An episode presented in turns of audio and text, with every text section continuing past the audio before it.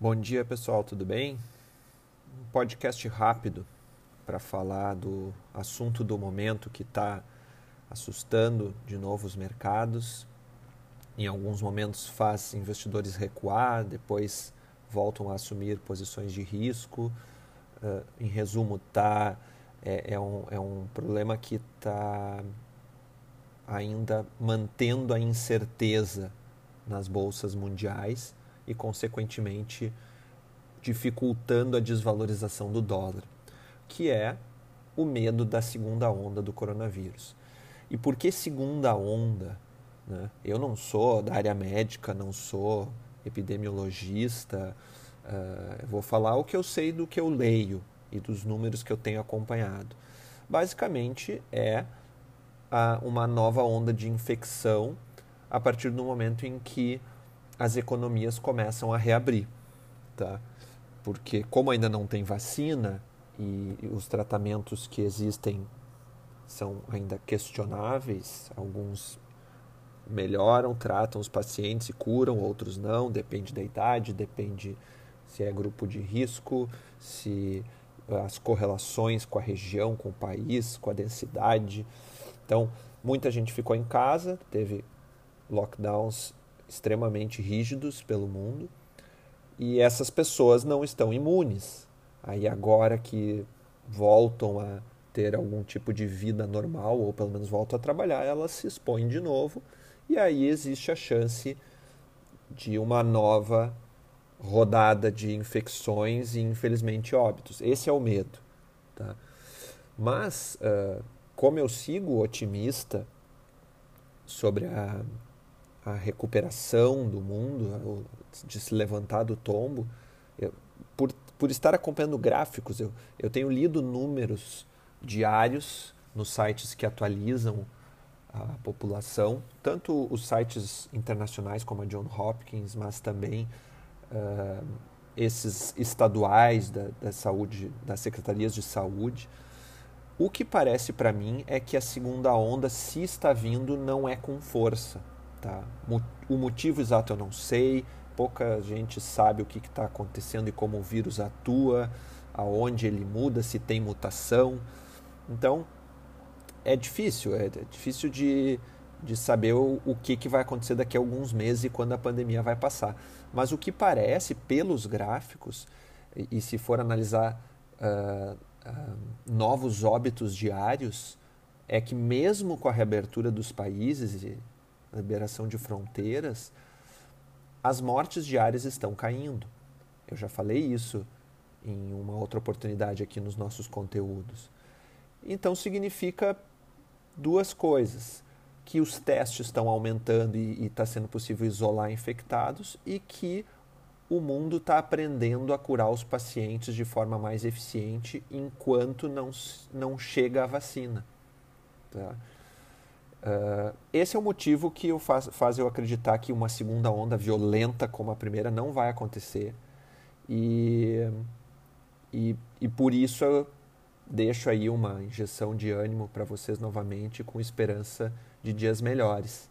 Tá? Claro, na dúvida, ainda tem muita gente cancelando eventos para o segundo semestre, colocando tudo para 2021. O turismo internacional segue sofrendo muito, porque não há perspectivas aí uh, de, de, de, vida normal, até um, algum novo normal sim, mas mesmo quando as autoridades liberam, os clientes não aparecem na, na quantidade desejada porque ainda estão com medo. Então, uh, é muito difícil de prever o que vai acontecer. O que eu acredito é que a gente vai ao longo do tempo, agora que o vírus uh, chegou em todos os países, né, ele começou na China, foi para o hemisfério norte, depois chegou aqui embaixo, uh, a tendência é diminuir, na minha opinião. Tá? Então, uh, essa é a resposta para a pergunta do, do título do podcast. Eu não acredito em segunda onda de coronavírus pesada e, e, e, mortal como a primeira. Até se tem algumas notícias aí que agora na China voltou a, a fechar tudo, nova quarentena, Pequim está em lockdown absoluto, mas eu resolvi ler com mais detalhes e, e, na verdade é uma precaução que tem um bairro lá que teve 50 novos casos, então na dúvida fecharam as escolas. Isso num, num país de população de 1,4 bilhões de pessoas é muito pouco. Agora, claro, o que muita gente desconfia é que a China não está sendo transparente, eu desconfio inclusive, que estão escondendo números já desde o início, desde quando começou. Então, uh, isso torna uh, para o Ocidente mais difícil de prever se vem, viria um segundo movimento.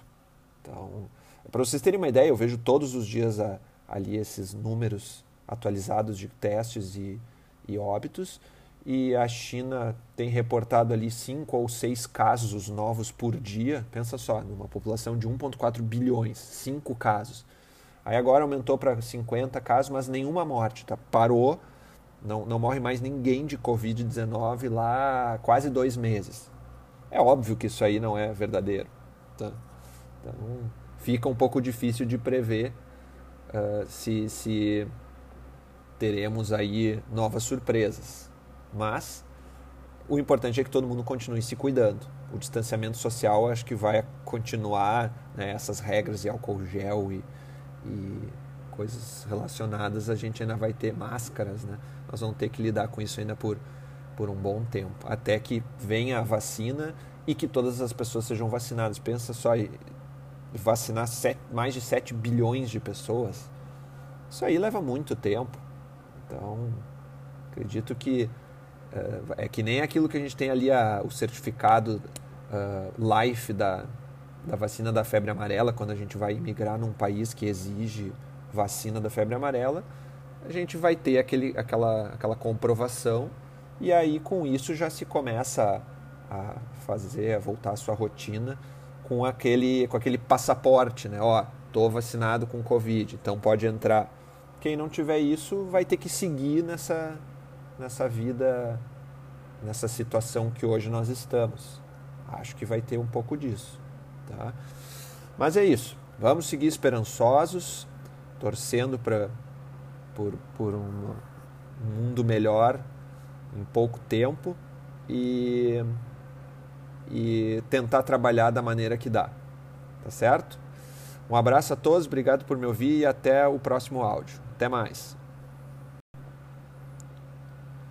Gente, eu esqueci de comentar. Uh, Sobre segunda onda, eu ontem escrevi um texto no blog do Câmbio, tá?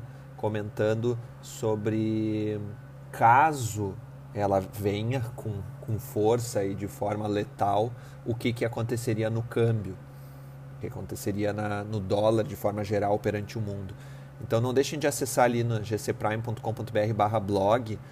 Inclusive eu coloquei um gráfico com desenhos mostrando uh, como o preço da divisa foi afetada de acordo com esses receios aí, tá? Eu acho que vocês vão gostar de, de dar uma lida. Não deixem de, de acessar lá, tá bom? Um abraço e até mais.